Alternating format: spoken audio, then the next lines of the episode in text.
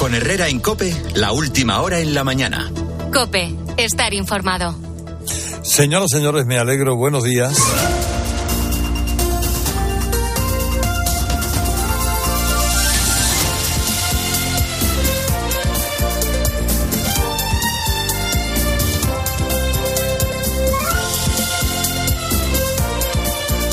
Bueno, saben ustedes que hoy, miércoles 21 de febrero, si viven en Madrid, eh, se espera jaleo en la capital a cuenta de las tractoradas que parten desde varios puntos hasta llegar a la Plaza de la Independencia de Soltera Puerta de Alcalá. Cinco columnas que llegarán por carreteras de La Coruña, Burgos, Barcelona, Madrid, Toledo. A ver, los cortes de tráfico no están previstos, pero la ocupación de uno de los carriles, pues eso mm, causa atascos, eso es eh, indudable. Luego irán al, Ministerio de Agricultura en Atocha, allí puede haber una concentración de más de 5.000 personas y, es la tercera semana de protestas del sector, ¿no? Han comenzado a negociar, como saben ustedes, con el ministro Planas, pero mantienen las medidas de presión. Es una convocatoria del Sindicato Unión de Uniones y también hay varios otros puntos en España, el Espinal en Segovia, Guadalajara, Arganda, Torpe, en fin, el, eh, veremos que todo ello que nos deja en Córdoba, en Murcia, en Gran Canaria, en Málaga, en Palencia. Eh, bueno, eh, verán ustedes, el que no verá los tractores será Pedro Sánchez, a no ser que los vea desde el Falcon, porque viaja a Marruecos, lo ha anunciado de forma sorprendente, mm, y, por la precipitación, pues parece que sí pueda ser recibido por Doraemon VI, eh, que a lo mejor le ha hecho llegar la idea de que esta vez no va a estar en Gabón, en el casoplón de Gabón o en el de París. Después del todavía no explicado cambio de postura del gobierno sobre el Sáhara, apoyando las posiciones de, de Rabat, las relaciones bilaterales han mejorado, pero más no trompo. ¿eh? Eh, hubo una reunión de alto nivel hace un año en el que dijeron vamos a abrir las aduanas de forma inmediata, pero siguen cerradas. Y la llegada de pateras desde Marruecos se duplicó desde el año pasado. Y este encuentro se produce días después de que Álvarez suspendiera una visita a Argelia, porque sabía que no iba a ser recibido por el presidente del país. A ver, eh, Sánchez lleva dando tumbos con la política en una zona tan estratégica como el Magreb desde el primer día de su mandato. Y luego, además, todo lo que sea que no se hable de lo de Galicia, si hay que ir a Marruecos, se va. Miren, todos los gobiernos de España, todos consiguieron mantener relaciones normales con Marruecos y Argelia. Sánchez ha conseguido cabrearse con los dos a la vez y em, instalar en la política española la sospecha permanente del chantaje marroquí. El pinchazo a su teléfono, que es el único gobernante del mundo que reconoce que le han pinchado el teléfono, la cesión del Sáhara, el desmantelamiento de la unidad antidroga en Andalucía, todo eso no se explica, pero acaba teniendo un perfume a presión marroquí que para qué les voy a contar. Aquí, Grande Marlasca, el, carbonizado, se enfrenta a una sesión de control dedicada casi en exclusiva a pedirle responsabilidad por precisamente la situación de la lucha contra el narcotráfico, pero ayer, ayer los socios de Sánchez, Bildu, Esquerra, Podemos, Junts, se ausentaron del minuto de silencio que se guardó en el Congreso de los Diputados en recuerdo a los dos agentes. Es decir, ausentarse físicamente de un minuto de silencio, es decir, que no quieres rendir el homenaje del minuto de silencio a los agentes asesinados. Es exactamente eso. Pusieron excusas peregrinas para justificar su ausencia, pero no, vamos a ver, todos sabemos que no estuvieron allí pues, porque odian a la Guardia Civil. Bueno, porque odian a España. Odian, odian las fuerzas de seguridad que defienden a España. Como odian a los jueces, a los jueces que aplican la ley en España. Y esta escoria es la que mantiene en el poder a Pedro Sánchez. Bueno, hasta que ya no le puedan pues, sacar nada más. Y Marlasca, lejos de responder a esa pavorosa falta de medios que sufren los agentes, se plantó en el Senado con la vieja foto de Feijóo con Marcial Dorado. ¿Eso es el único argumento que tiene para defender su gestión? Pues hoy seguramente lo volverá a sacar en el Congreso, sí. Pero ¿eso sirve para explicar por qué desarticuló la unidad de élite o Consur? ¿O por qué las narcolanchas campan con toda impunidad en el Golfo de Cádiz? Es todo lo que tiene que explicar. Eh, bueno, eh, eh, oiga, la gestión de este gobierno en este asunto es tan, tan, tan deplorable. Por las decisiones equivocadas, falta de medios, por la falta de humanidad, de empatía para afrontar la crisis, Sánchez en los Goya, el PSC negándose a participar en un minuto de silencio. Hoy cuenta que llegará en el The Objective que en el PSOE se cree que los hechos de Barbate y la gestión del gobierno acabaron de hundir las expectativas electorales del PSOE en Galicia. Seguramente había más cosas. ¿eh? No solamente era eso. Seguramente había más cosas. Y miren, ayer se dio un aldabonazo desesperado de los enfermos de ELA, que ayer fueron al Congreso a denunciar su abandono y el retraso inexplicable de una ley que seguramente permitiría mejorar su atención.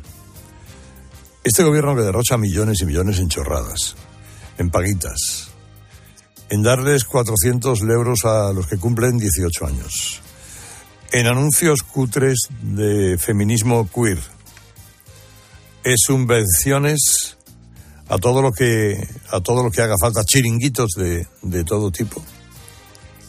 Dice que lo que preveía esta ley, 38 millones, era mucho dinero que seguramente con 38 millones no iban a ninguna parte, todos ellos. Hacen falta, me parece, unos pocos más, pero bueno. Eh, para atender a toda esta gente. Y los diputados tampoco tuvieron tiempo de pasarse a escucharles. Ya sé que todo el mundo tiene trabajo, agendas, comisiones, eh, están en las provincias, a lo mejor no están, eh, están en su demarcación y no en el pleno. yo lo sé, sí. Pero hombre, un poco más de sensibilidad no podría tenerse por parte de 350 diputados a los que pagamos el sueldo. Solo cinco Solo cinco anduvieron por ahí. Eso fue lo que le recriminó Juan Carlos Unzué. De esta Lo que quisiera saber es cuántos diputados o diputadas hay en la sala. Creo que he contado cinco. Me imagino que el resto tendrán algo muy importante que hacer, porque al final hemos venido a vuestra casa. Sabéis lo que ha costado estar aquí, ya no solamente económicamente, sino de esfuerzo físico. Yo espero que como mínimo nos estén viendo por esas cámaras. Les pediría voluntad y un poco de empatía para tramitar esta ley. Eh, ayer escuchamos ejemplos durísimos, casos como el de una mujer que empezó a tener problemas para respirar.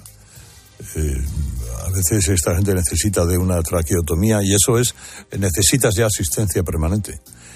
Y si tu familia no puede prestarte esa ayuda las 24 horas del día, o no te puedes pagar un asistente. Eh, hay veces que el médico te sugiere, a esta mujer concretamente le sugirió que en lugar de hacerse la traqueotomía solicitara la eutanasia. Sí, sí, como lo están escuchando. Es decir, el gobierno de Sánchez, al ignorar a los enfermos de ELA, lo que está haciendo es dar prioridad a la cultura de la muerte por encima de la cultura de la vida, que también lo denunció Unzué. Los profesionales sanitarios nos deben de acompañar, nos deben de informar de todas las opciones que tenemos, pero nunca pueden incitar a pedir la eutanasia. Desde mi punto de vista, creo que es algo que no se puede permitir. Eh, ellos quieren vivir con dignidad lo, que les quede, más que pensar eh, de buenas a primeras en ese eufemismo de la muerte digna. Eh, ¿Y la vida digna? Ya no vales para vivir plenamente, pues quítate de en medio. Esta es la mentalidad de la izquierda cookie, ¿eh? De eso hablaremos esta mañana. Bueno, y demás cosas. ¿Qué cosas, Ángela? Buenos días. Herrera Incope. Buenos días. Gobierno y Junta de Andalucía se reúnen hoy para reactivar el pacto sobre Doñana y analizar cómo se interpreta el polémico artículo sobre suelos forestales y cultivos aprobado por el Ejecutivo de Juanma Moreno y que la ministra Rivera considera que rompe con el acuerdo alcanzado hace meses. En un rato, a partir de las nueve, vamos a hablar precisamente con el presidente andaluz. Por lo demás, las actas policiales revelan que la residencia madrileña, donde este domingo murieron tres mujeres por un incendio, tenía las salidas de emergencia bloqueadas. Además, las bocas antiincendio no tenían presión de agua y la alarma contra el fuego no funcionaba correctamente. Es noticia también que la policía ha liberado en Sevilla a 21 temporeras víctimas de explotación laboral. Perdón. Una de ellas, menor de edad, había sufrido un aborto. 15 personas han sido detenidas, entre ellos los responsables de la finca que no dejaban beber ni comer a los trabajadores. Y se ha presentado la Marcha por la Vida 2024, organizada por la plataforma Sí a la Vida. Va a recorrer el 10 de marzo las calles del centro de Madrid para visibilizar las alternativas que hay a la cultura de la muerte. En partidazo de Cope cae el Atleti. Juan Castaño, buenos días. ¿Qué tal, Carlos? Buenos días. El Atlético de Madrid se va a jugar la temporada en las próximas tres semanas y lo tendrá que hacer con dos intentos de remontada. Una el próximo jueves en Bilbao, en la Catedral, ante el Athletic 0-1. Perdió en la ida, así que tiene que remontar ese gol. Y otra el 13 de marzo en Champions, en casa en el Metropolitano, frente al Inter, después de perder ayer 1-0 en la ida de los octavos de final de la Champions. Se lesionó Grisman, no parece de importancia, pero le tocará descansar para intentar jugar en Bilbao. Hoy juega el Barça frente al Nápoles. El Nápoles está mucho peor que el Barça todavía. Y ayer Frenkie de Jong, en la rueda de prensa previa al partido, cargó contra la prensa por la cantidad de mentiras. Dijo que estamos contando sobre su renovación. Lo que no sabe de Jong es que todas esas mentiras nos las cuenta el propio club. Con Repsol, la previsión del tiempo. Este miércoles llega a España un frente atlántico por el noroeste peninsular que va a dejar cielos cubiertos ahora por la mañana y algo de lluvia débil por la tarde. En cuanto a las temperaturas, suben en la cornisa cantábrica, en Pirineos, Comunidad Valenciana y norte de Baleares. En el resto del país, apenas cambios. Contratar la luz con Repsol, ahorrar en tus repostajes. Contratar la luz con Repsol, ahorrar en tus repostajes. Contratar la luz con Repsol. ¿Pero ahor- qué estás haciendo? Contratar la luz con Repsol. Porque ahorro 20 céntimos por litro en cada repostaje durante 12 meses pagando con Wilet. Contrata la luz con Repsol en el 950 52 50 o en Repsol.es y enciende tu ahorro. La avería del coche, la universidad de Ana. No sé cómo voy a llegar a fin de mes. Tranquilo, si alquilas tu piso con alquiler seguro, puedes solicitar el adelanto de hasta tres años de renta para hacer frente a imprevistos económicos o nuevos proyectos. Infórmate en alquilerseguro.es o en el 910-775-775. Alquiler Seguro, la revolución del alquiler. Te lo digo o te lo cuento. Te lo digo. Tenemos todos los seguros contigo y aún así, ¿pagamos de más? Te lo cuento. Nosotros nos vamos a la mutua. Vente a la mutua con cualquiera de tus seguros. Te bajamos su precio, sea cual sea. Llama al 91 555 5555. 91 555 5555. Te lo digo o te lo cuento. Vente a la mutua. Condiciones en mutua.es. Cuando Berta abrió su paquete de Amazon, se le aceleró el corazón. Pantalla LCD y seguimiento de la frecuencia cardíaca. La pulsera de actividad se clasificó en su corazón por su calidad y su precio. Cinco estrellas de Berta. Productos estrella a precios estrella. Empieza a buscar en Amazon hoy mismo.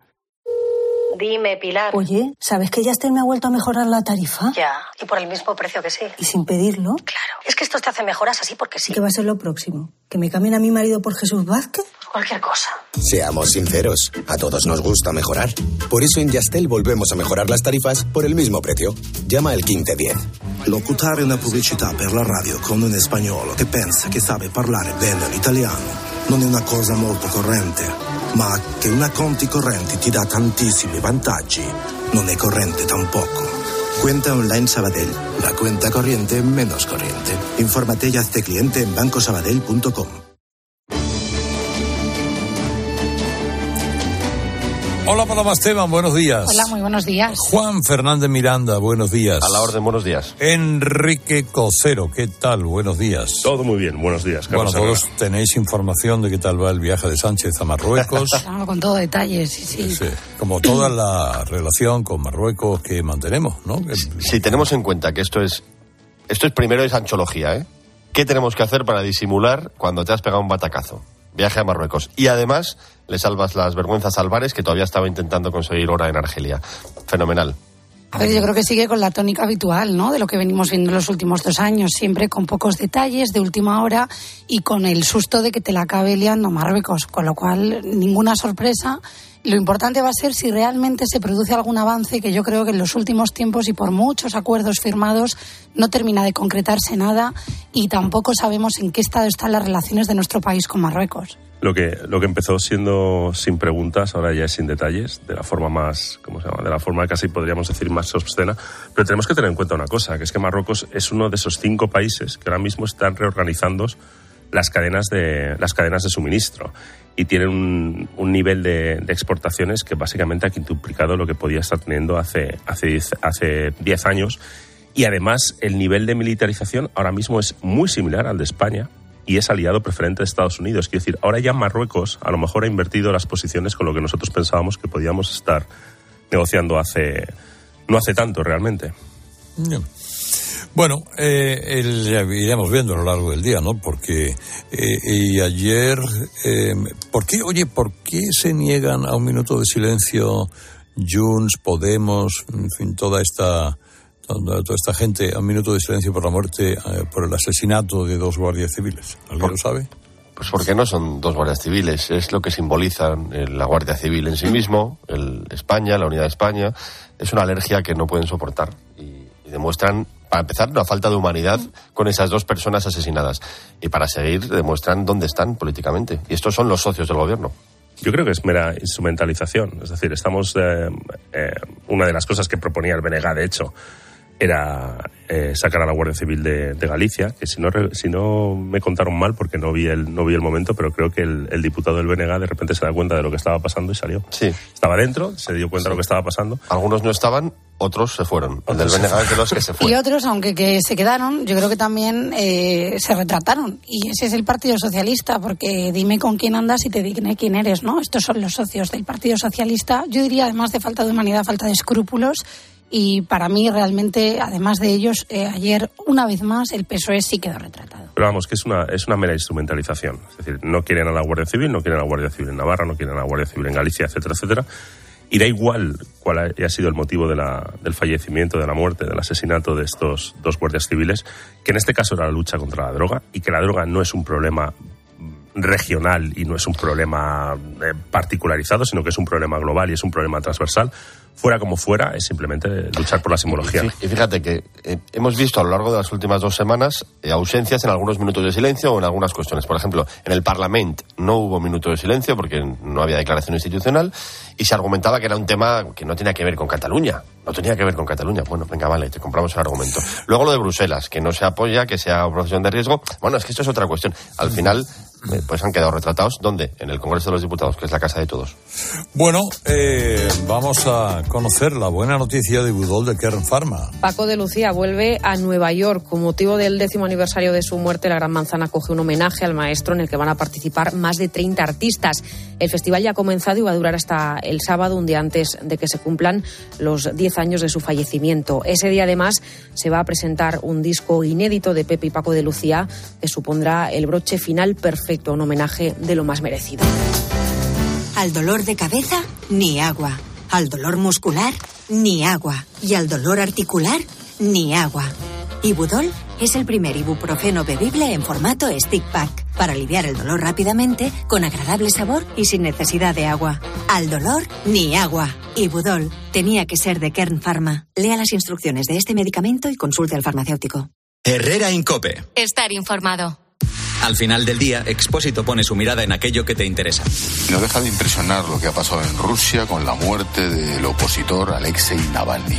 Si echamos la vista atrás y miramos los últimos años del régimen de Putin, son muchos los opositores, políticos, oligarcas, exespías o periodistas que han tenido la mala costumbre de desaparecer del mapa. Ya sean cayendo misteriosamente por una ventana, por envenenamiento. Acaba el día con la mejor información. Acaba el día con Ángel Expósito. Desde las 7 de la tarde, todo pasa en la linterna de Cope. Y ahora pide un deseo. Últimamente me piden mucho ser de mi BP, porque así siempre puedes tener a mano tu tarjeta virtual en tu app Mi BP, consultar tus saldos, ofertas y promociones. No, si yo ya soy de BP. Ah, bueno, pues entonces no sé qué más puedes pedir. Un coche, una Si moto. tú también quieres pedir un deseo, descarga la app Mi BP y consigue estas y muchas más ventajas. ¿Sabes cómo se dice optimismo en alemán? Optimismos. Fácil, ¿verdad? Pues así de fácil te lo pone Opel si eres empresario o autónomo. Descubre la tecnología alemana del futuro con los días pro empresa de Opel. Solo hasta el 29 de febrero condiciones excepcionales en toda la gama de turismos y comerciales. Ven a tu concesionario o entra ya en opel.es. Me encanta. Eh, ¿La tenéis con capucha? ¿La sartén? ¿Con capucha? Eh, tapa, tapa, tapa. Con tapa. Hasta el 29 de febrero llegan las rebajas del hogar del corte inglés. Hasta el 50% de descuento en menaje de cocina. En tienda web y app. El corte inglés. Con Iberdrola por ti, por el planeta. Momento de buscar la salida de emergencia. Mar Vidal, buenos días. Buenos días, Carlos, ¿qué tal? Oye, leo que cada vez más España depende de alimentos que vienen de fuera. Pues así es terrible. Si en este justo momento centenares de tractores y miles de hombres y mujeres del campo se dirigen en cinco columnas diferentes hacia el centro de Madrid, pues no solo por garantizar la supervivencia del sector primario, no, también es por la nuestra. Como apuntabas, en la última década España ha experimentado un incremento de la importación de productos agroalimentarios del 88% en términos de euros corrientes. Este fenómeno es una calamidad, especialmente por una tierra rica como la nuestra y excepcional en lo que nos proporciona. Pero de esta situación hay un responsable principal y unos cómplices necesarios. El primer culpa- culpable es la Unión Europea, que lejos de proteger nuestra tierra la castiga con un desarme arancelario incomprensible. En Bruselas culpan a la globalización, cuando deberían decir globalismo, que no es lo mismo además. La globalización se refiere al proceso de integración de las economías a través del comercio, pero el globalismo es una ideología que promueve una gobernanza global. Y de ahí que, si bien la globalización se puede regular, el globalismo, eso para ellos es secundario. Por Pues yo eso me imagino, claro, quiénes son los globalistas, pero has dicho que hay eh, cómplices necesarios. Exacto, Carlos. Los gobiernos de nuestro país en toda la última década, especialmente en los últimos años también. ¿eh? Nadie ha sido capaz de evitar la dependencia creciente de nuestra mesa de productos que vienen de fuera. Fíjate lo paradójico del asunto. Si bien las exportaciones primarias españolas han alcanzado los, ojo, 68.018 millones de euros, que se dice rápido, siendo así el cuarto país europeo en ventas al exterior, resulta que también ha intensificado su dependencia de las importaciones, que ascienden a 54.150 millones de euros, lo que evidencia que este modelo actual es muy vulnerable ante, por ejemplo, una sequía, la inflación, una guerra. Por eso no se entiende la desgana y la irresponsabilidad del gobierno actual al no actuar contra la entrada de productos de menores costes y en condiciones fitosanitarias muy cuestionables, especialmente desde fuera de la Unión Europea, por ejemplo, Marruecos, Mercosur, China, Brasil, Sudáfrica e incluso Ucrania. En este último caso, la exención de derechos de importación tras la invasión rusa ha resultado en un aumento del 136% de las importaciones españolas de cereales desde ese país, lo que ha incrementado el déficit comercial en este segmento. Mira, Carlos, que en un país rico como el nuestro dependa de esta manera de lo que viene de fuera es humillante para el campo, peligroso para la economía y una amenaza para el futuro. De ahí que me parecen pocos, sinceramente, los tractores que vienen hacia Madrid ahora mismo, porque aunque los sindicatos de clase lo nieguen, los agricultores no están luchando solo por sus derechos, también lo están haciendo por los nuestros. En definitiva, hoy esos tractores, esos hombres y mujeres del campo, lo que están haciendo es reivindicar una salida de emergencia. Gracias, Marc. Hasta mañana. Hasta mañana, Carlos. Cariño, vamos a cambiarnos al plan estable verde de Iberdrola, que paga siempre lo mismo por la luz, todos los días, todas las horas, durante cinco años, pase lo que pase. Interrumpimos la emisión por una noticia de última hora. Nos están invadiendo los extraterrestres.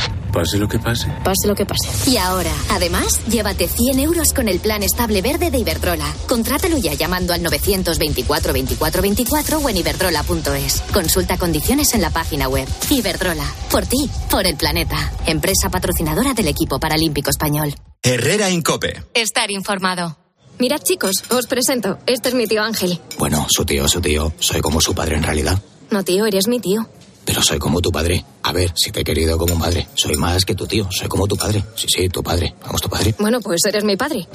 Por 17 millones de euros uno se hace padre de quien sea. Ya está a la venta el cupón del Extra Día del Padre de la ONCE. El 19 de marzo, 17 millones de euros. Extra Día del Padre de la ONCE. Ahora cualquiera quiere ser padre. A todos los que jugáis a la ONCE, bien jugado. Juega responsablemente y solo si eres mayor de edad. Ahora la Copa de Cercanías. Herrera Incope. La mañana.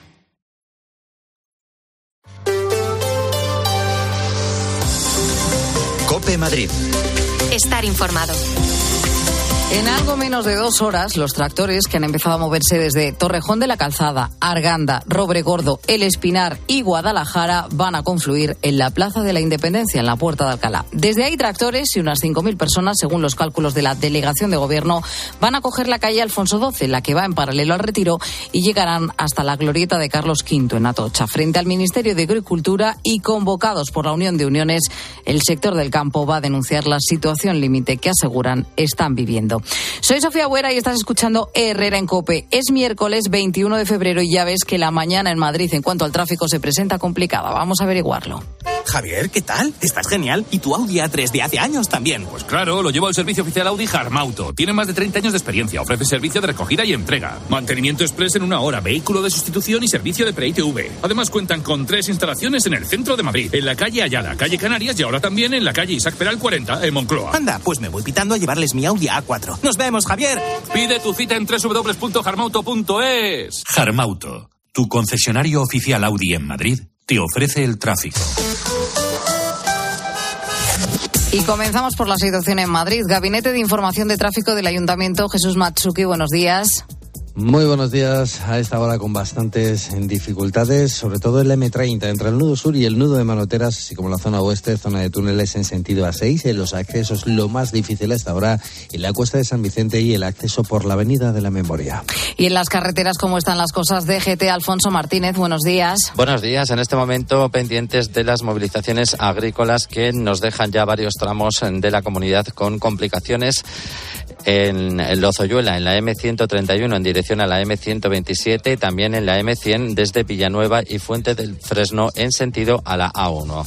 Además en Guadalajara, en la Nacional 320 en Torrejón del Rey hacia la autovía de Burgos. En eh, Torrejón de la Calzada también eh, van a verse afectadas la M419, M506 y M406 en eh, la Arganda del Rey, la M208 y M203 en Robregordo, la M978, M636 y M634 y posteriormente en Buitrago de Lozoya la M126, M127 y en Torrelaguna las vías M103, eh, la M11 y la vía de servicio de la autovía A1. Además, por cercanía en Segovia en el Espinar, la Nacional 6, la M510 hasta Galapagar y posteriormente por la M505 y la M500. Así que les pedimos que antes de emprender la marcha se informen del estado de las carreteras a través de los canales habituales de la DGT. Las 8 y 27.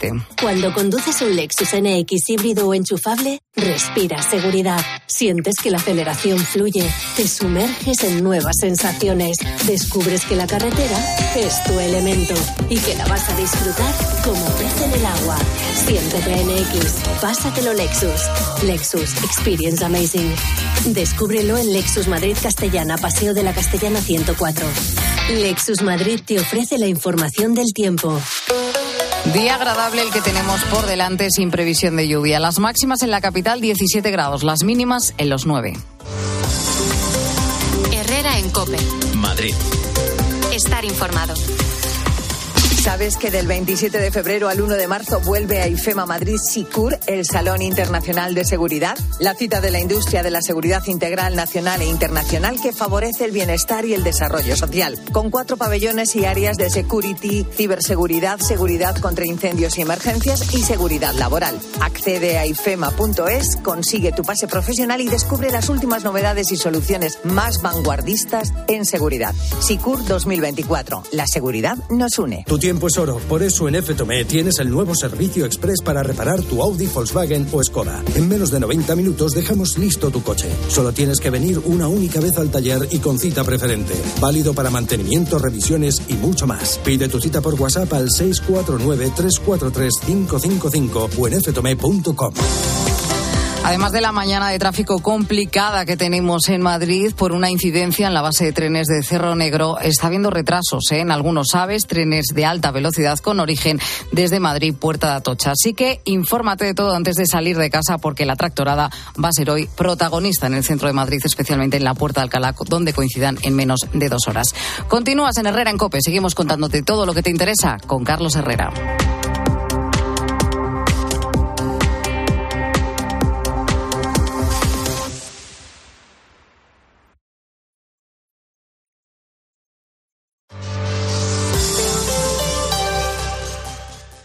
Hola Carlos, ¿conoces un buen programa de contabilidad? Claro, Isabel, el mejor. El programa Mi Conta de Monitor Informática. Amortiza de forma automática, importa de bancos, escáner y ficheros Excel. Contempla toda la fiscalidad y atendidos por el mejor servicio técnico del mercado. Y esto será carísimo. ¿Qué va? Solo 52 euros al mes. Entra en monitorinformática.com.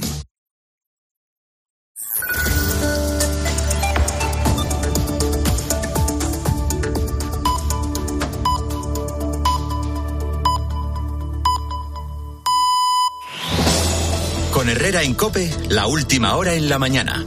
Cope, estar informado. La clave de Ángel Espósito tiene que ver con ese tortazo de realidad vivida en el Congreso con los enfermos de ELA. ¿Qué tal, Tron? Buenos días. Hola, Tron. Buenos días. Hay días en los que el politiqueo patrio se define. Estamos todo el día que si amnistía, que si Puigdemont, que si elecciones, que si broncas, que si bloqueos. Les hacemos el juego a los políticos cuando en realidad la vida es mucho más que eso. Bueno, la vida y la muerte. Personas como el futbolista Juan Carlos Unzúe, enfermo de esclerosis lateral amiotrófica, de vez en cuando nos dan un bofetón de realidad. Mira, esto ha pasado en el Congreso de los Diputados. ¿Cuántos diputados o diputadas hay en la sala? Creo que he contado cinco. Me imagino que el resto de diputados y diputadas tendrán algo muy importante que hacer, porque al final hemos venido a vuestra casa. Sabéis lo que ha costado a muchos de mis compañeros y compañeras estar aquí. Unzue ha participado en la jornada parlamentaria por una regulación que garantice una vida a las personas con ELA. La sesión de unas cuatro horas intentó visibilizar la falta de atención a los pacientes con ELA. Allí, allí se presentaron esos cinco diputados, como decía Unzue, uno del PP, uno del PSOE, Vox, Sumar y Junts. La jornada fue clausurada por el ministro de Asuntos Sociales, Bustunduy. A esa misma hora, en el Congreso, y he pillado la agenda, solo estaba reunida la mesa del Congreso. De hecho, se desconvocó una comisión mixta para el Tribunal de Cuentas. Sus señorías no tenían nada, nada más a esa misma hora en la agenda del Congreso. La pregunta es, ¿no había nada más importante ayer? ¿Se dan cuenta del daño de la imagen y de del rechazo que provocan cosas como las de ayer en estos enfermos de ELA? ¿Qué quieres que te diga?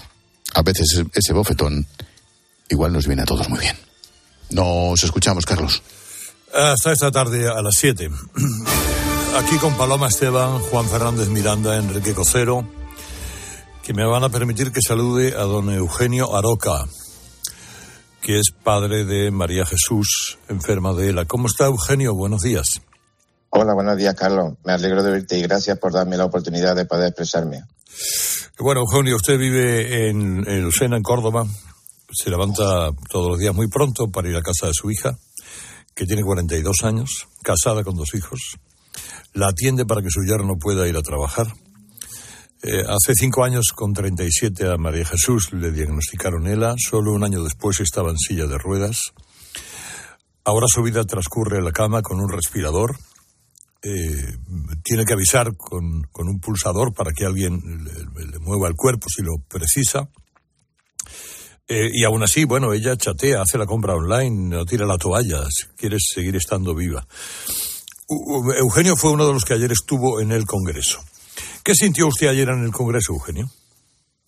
Pues, Carlos, mmm, tristeza. Mm, también sensaciones agridulces, porque mi imagínate, ¿no? Yo vi muchos enfermos que que como dice ya Juan Carlos, fueron muchos, fueron, parecía que iba en UBI. Eh, eh, no iba, no iba ni en una silla de ruedas y con, con una discapacidad enorme. Y fue triste, aunque ya Juan Carlos pues, dijo lo que sentía, de que esos cinco políticos que aparecieron por allí es porque una compañera de, de, de Huelva lo vio en la calle, bueno, perdón, lo vio allí que estaba echando un cigarrillo y lo metió para adentro. Cuando Juan Carlos le pegó el, viaje salieron corriendo, ya no apareció nadie. Es triste, Carlos.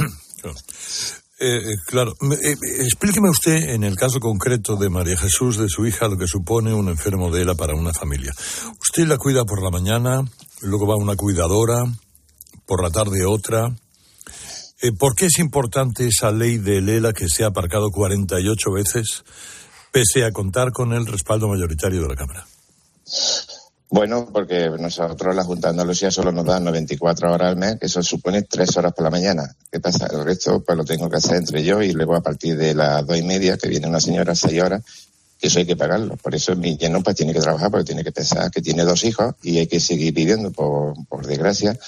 Y entonces no hay más remedio, pues yo trato de suplir esas horas que, porque el enfermo de la Carlos, es que necesita ya 24 horas pendiente de ellos.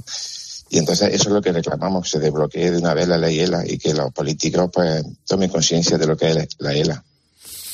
Claro, usted ahora mismo está hablando conmigo, pero también está pendiente del, pulsador. del pulsador. Porque, porque, perdona, soy fósforo tuyo desde hace mucho tiempo, cuando yo viajaba, pero no puedo. Pero en cualquier momento me puede llamar y tengo que salir corriendo para el dormitorio a ver qué quiere. Ese es el día a día de ustedes. Eh, sí. ¿Ella tiene alguna forma de comunicarse con usted además del pulsador? Bueno, ella una vez que ya la levantamos, pues se siente aquí en su silla de ruedas, tiene su ordenador, el ordenador, ella tiene una, agilidad mental muy grande de siempre, ella hace las compras, ella chatea, ella habla con uno y con otro, y bueno, y se comunica con nosotros, y bueno, y está distreta en cuenta que desde las nueve de la mañana, que a veces le levanto yo a las siete o a las seis, cuando ella quiera, hasta que se acuesta, pues un par de veces la tenemos que llevar al baño porque hay que hacérselo todo, y, y entonces pues tiene que estar distraído de alguna manera. Lo problema, Carlos, es que cuando, por ejemplo, está en el dormitorio, allí no tiene el ordenador. Entonces, para comunicarnos con ella, nosotros, tanto su marido como su madre como yo, pues lo que hacemos es que le hacemos preguntas y ella nos contesta con los ojos, ¿no? A veces acertamos y a veces no acertamos y se cabrea, pero en fin, es lógico, es que esto es lo que, lo que nos ha tocado. Eh, su hija está eh, atenazada a la vida, eh, es decir, muestra una resistencia activa a la enfermedad y, lo que quiere sigue siendo vivir con dignidad? Sí, sí, ella lo tenía muy claro. La persona incluso cuando se diagnosticó al principio, ella es una persona muy solidaria y ya tiene firmado su tratamiento vital y ella pues eh, se ha hecho durante de su de todo lo que se puede aprovechar. Ella me acuerdo que me decía, yo quiero que, que investigue mi cerebro, porque cojones viene esta enfermedad. Entonces siempre lo tiene muy claro. Lo que sí tiene claro es que no quiere ni operarse la traquetomía ni ella quiere cumplir su ciclo y, y nos está dando una fuerza y un ejemplo que para todos los que estamos a su, lado.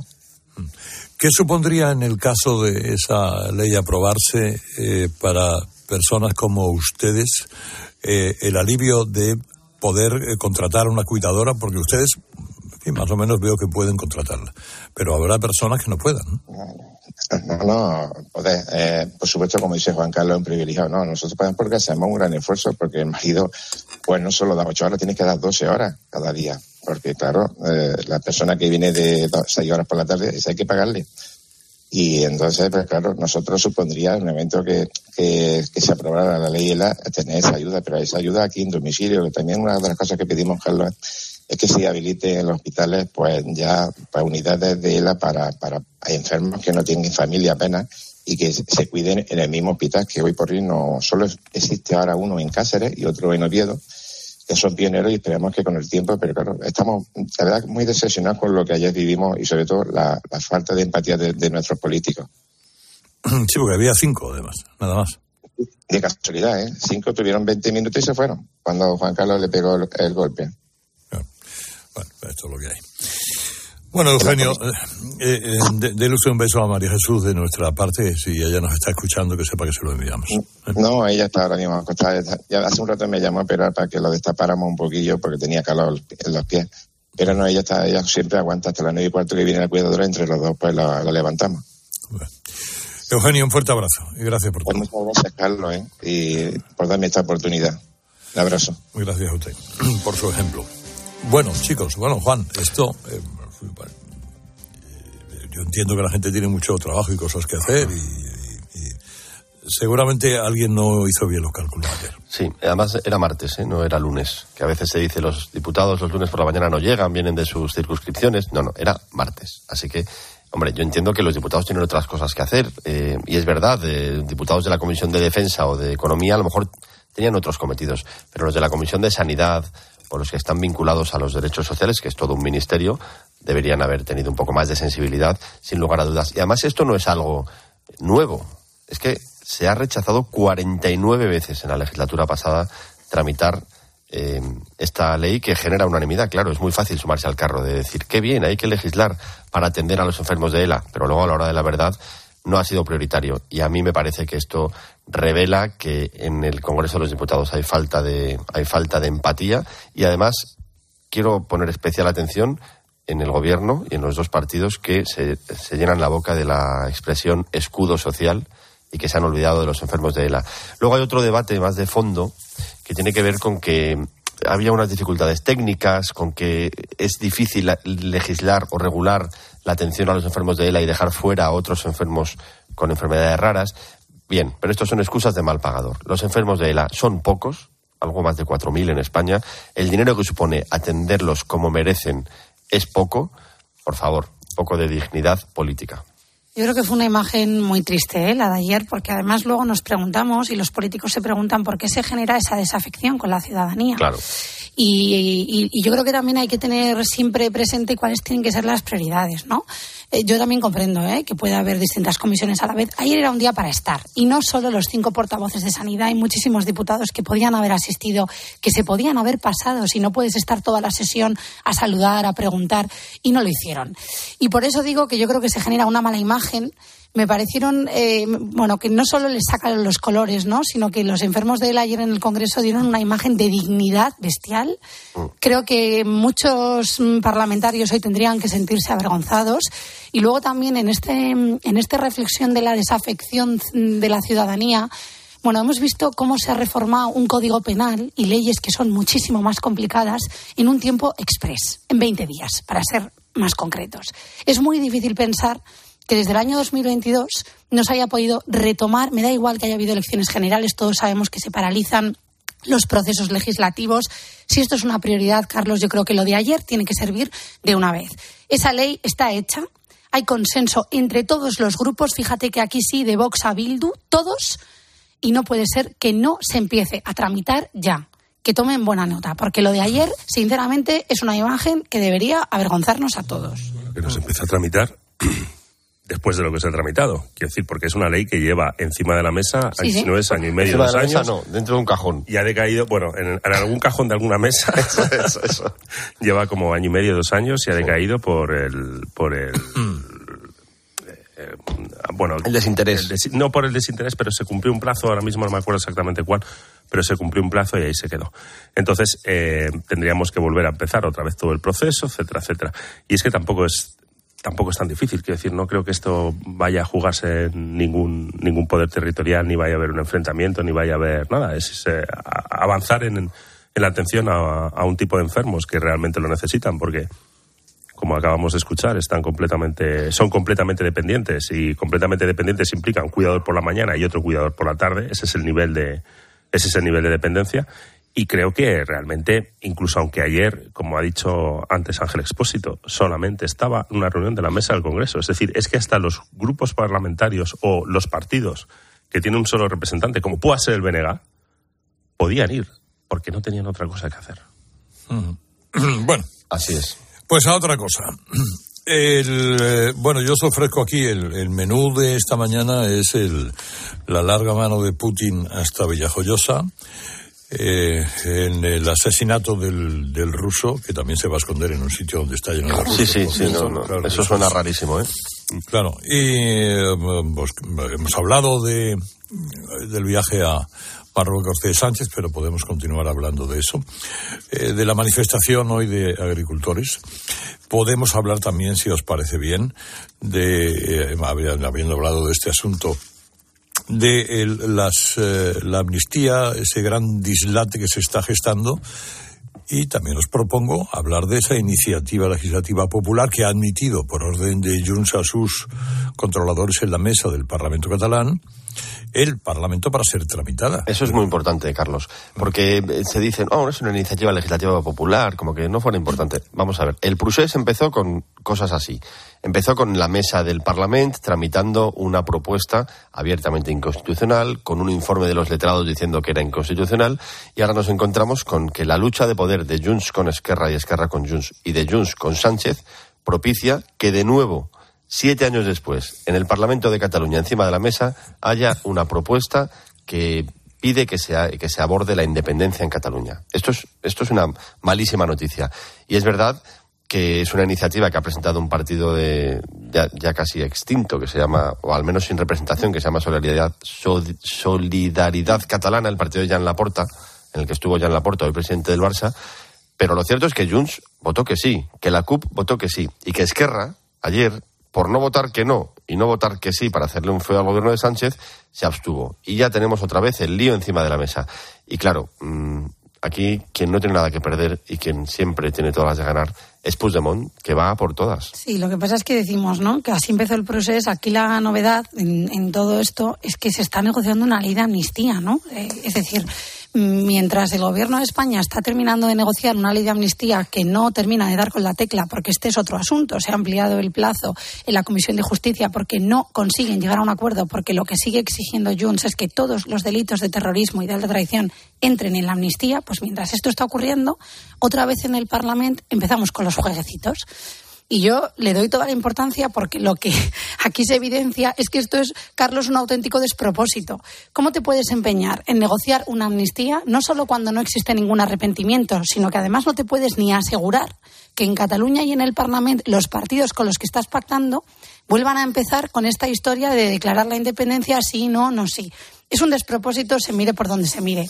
Y luego a mí también me preocupa mucho que en este, este empeño que ha tenido el Gobierno de España de trasladar todo el proceso al Congreso de los Diputados y a la política nacional, tengamos que estar expensas de las broncas que tienen Esquerra y Junts. Claro. Si uno se abstiene, si uno dice sí, no, pero es que Puigdemont ayer quiso mm, que esa iniciativa se tramitara o que se aprobara en el Parlamento solo para dar por saco a Esquerra. Es que eso es muy fuerte, ¿no? O sea, Es yo así. creo que, claro, igual que el otro día, no es que como Oriol Junqueras estaba en la tribuna del Congreso cuando se votaba la ley de amnistía, al final Junts eso también le sirvió para decir que no. Esto es una broma. Y esto lo que quiere decir es que es, es completamente anómalo pensar que el gobierno de España esté de verdad dependiendo de la pugna de dos partidos independentistas y que no tengamos la sensación de que hay nadie al volante. ¿Quién tiene la sartén por el mango? Y elecciones catalanas a la vuelta de la esquina. Ojo, que eso no es, no es tontería y yo tengo cierta información sobre que se puede adelantar mucho las elecciones catalanas.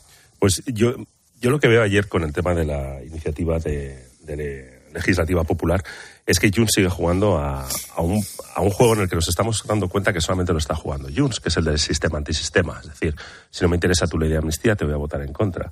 Si me interesa seguir manteniendo la tensión de la calle o seguir haciendo ver a la calle o a los míos que están en la calle, mejor dicho, que, que, estoy con ellos y que sigo avanzando en el tema de la independencia, porque lo que hice en el Congreso de los Diputados hace unas semanas no es un farol, soy yo, es Junts. Y aquí es donde, lo ha dicho antes Paloma de una manera, yo lo voy, a, lo voy a formular de otra. Aquí la pregunta yo creo que es quién tiene más que perder.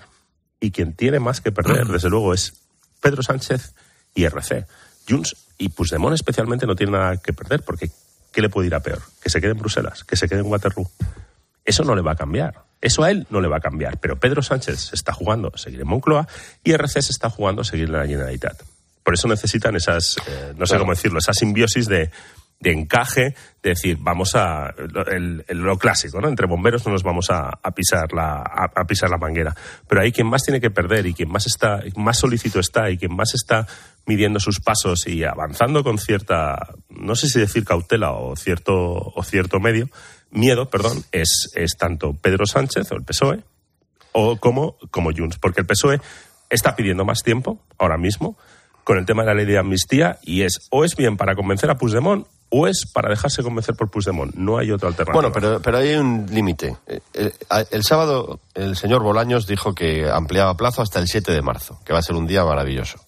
Vamos a pasarlo fenomenal viendo cómo hasta el último segundo se negocia entre el gobierno y Junts sobre la amnistía, porque es el último día en el que la Comisión de Justicia puede introducir cambios.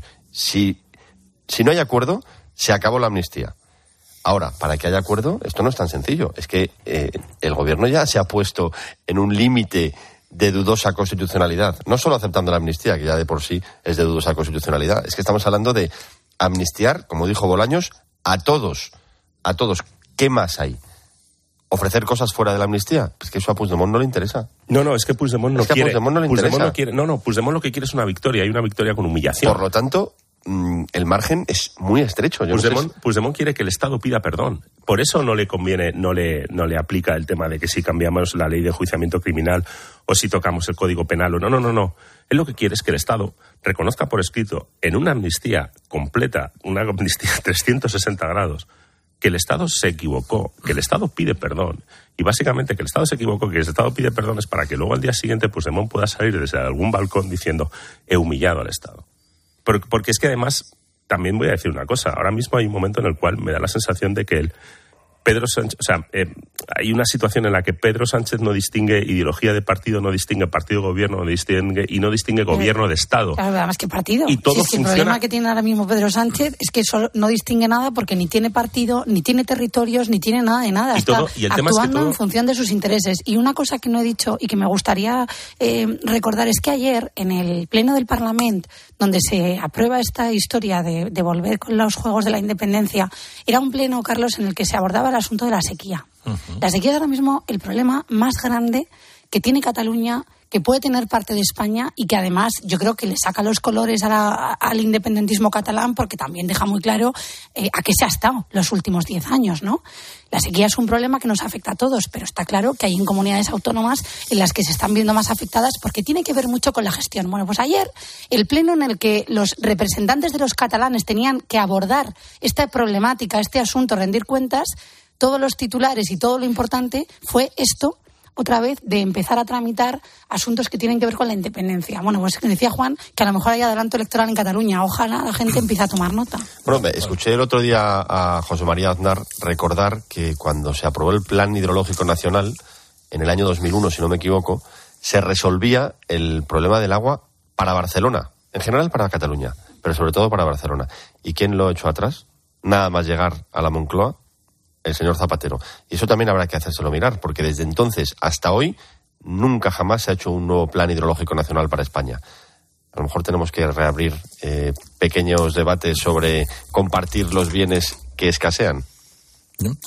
Bueno, ahora vamos a hablar con el eh, presidente de la Junta de Andalucía a cuenta del lío este de, eh, de Doñana y de los...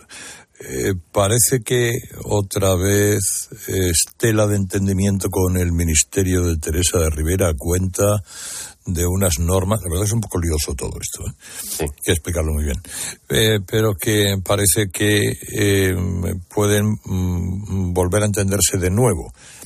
Mm, además, ¿no creéis que el señor Moreno habrá respirado, eh, pero a pleno pulmón, vaciando, vaciando pulmones con los resultados de Galicia? Hombre, hombre, yo creo que sí, yo creo que sí, porque el señor Moreno, que es de natural prudente, era consciente de que si no se hubiese conseguido la mayoría absoluta que ha conseguido Rueda, que por cierto es un gran éxito de Rueda, eh, eh, habría empezado cierto ruido en el PP y un enorme ruido fuera del PP para apuntar a Feijó y a Moreno y a Ayuso y habría empezado una, una en fin, una estrategia de desgaste al PP que iba a acabar como poco en las europeas. Sí. Por lo tanto, el PP en ese sentido se quita un, se quita un problema de encima. Bueno, es que eran uno- unos resultados mu- muy importantes, Carlos, y además yo creo que si hubieran sabido de antemano que iban a tener no solo una mayoría absoluta, sino más votos que en 2020, 40 escaños, mm, pues más de uno habría respirado tranquilo días atrás, ¿no? Yo creo que al final eran unas elecciones muy importantes. Ayer vimos a, a Feijó,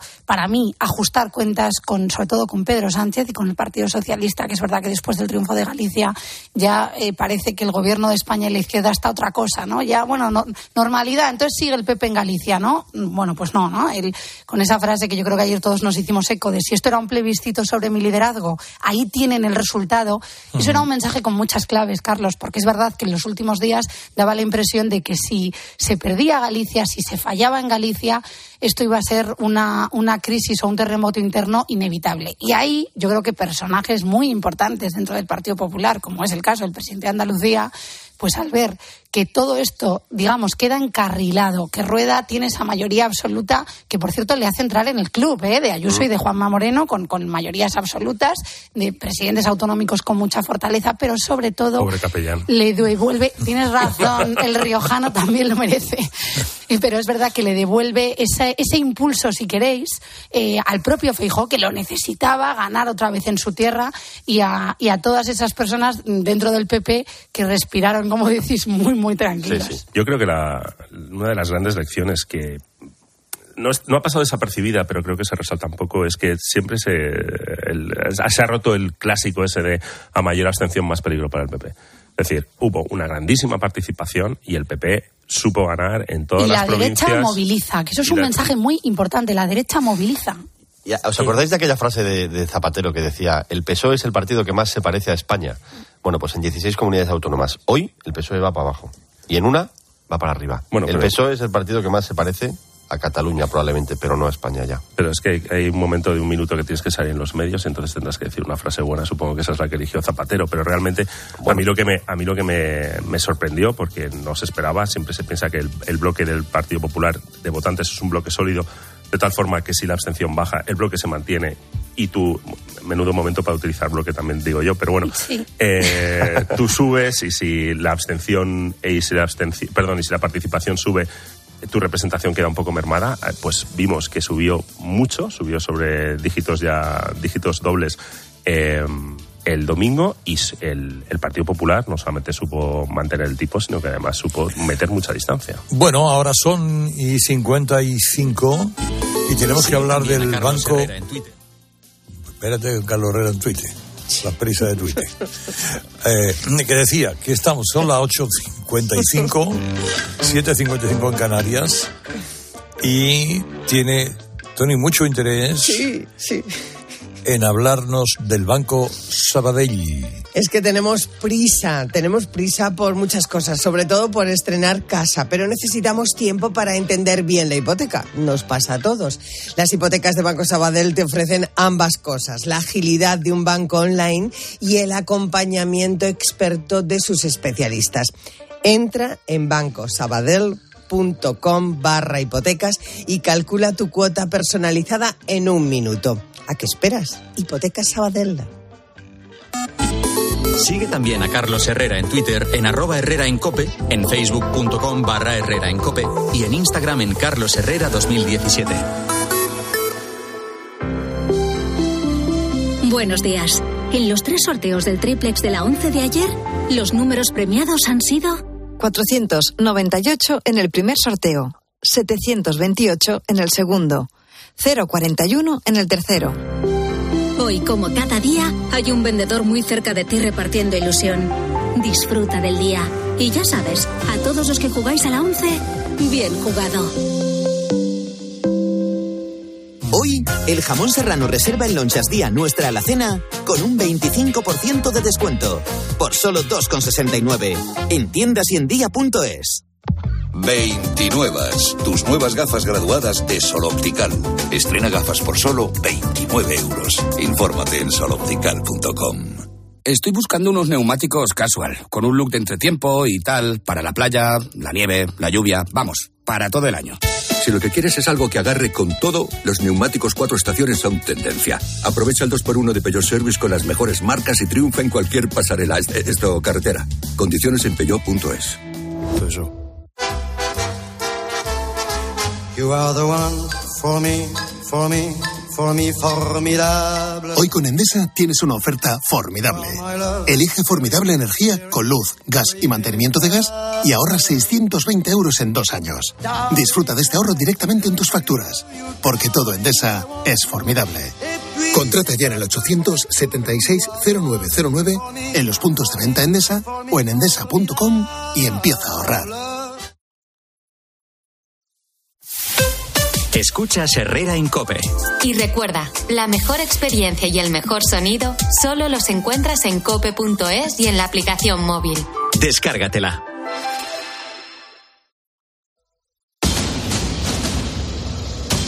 Mi misión es protegerte. ¿Quién te envía? Tú, dentro de 35 años, me reprogramarás para ser tu protector aquí, en esta época. Menuda pasada. Terminator 2, el juicio final. Sayonara, baby. El domingo a las 12 menos cuarto de la noche, en 13. Lo sentimos, pero hay overbooking y no quedan plazas. ¿Le importaría ir en primera clase? A que a todos nos gusta recibir más de lo que esperamos. Pues en Berti tienes el seguro de tu moto desde solo 78 euros y además te llevas las revisiones y mantenimiento ilimitados totalmente gratis durante un año. Así, sin más. Calcula tu precio en Berti.es. Ahorra tiempo, ahorra dinero. ¿Sabes lo que se lleva? Se lleva la repostería sin, sin huevo. Con Yolanda, claro. Solo con Yolanda los bizcochos, las magdalenas, todos los dulces salen esponjosos y suaves. Y todo sin huevo. Por eso con Yolanda, la repostería sin huevo está de moda. Yo, Yolanda, es lo que se lleva. En la sección de harinas de tu súper. Nos encontrarás en todas las redes sociales. Este invierno ahorra un 80% en tu factura energética. Con Aerotermia Ecodan de Mitsubishi Electric tendrás calefacción, aire acondicionado y agua caliente en un único sistema eficiente y sostenible. Este invierno márcale un gol a tu factura energética con Mitsubishi.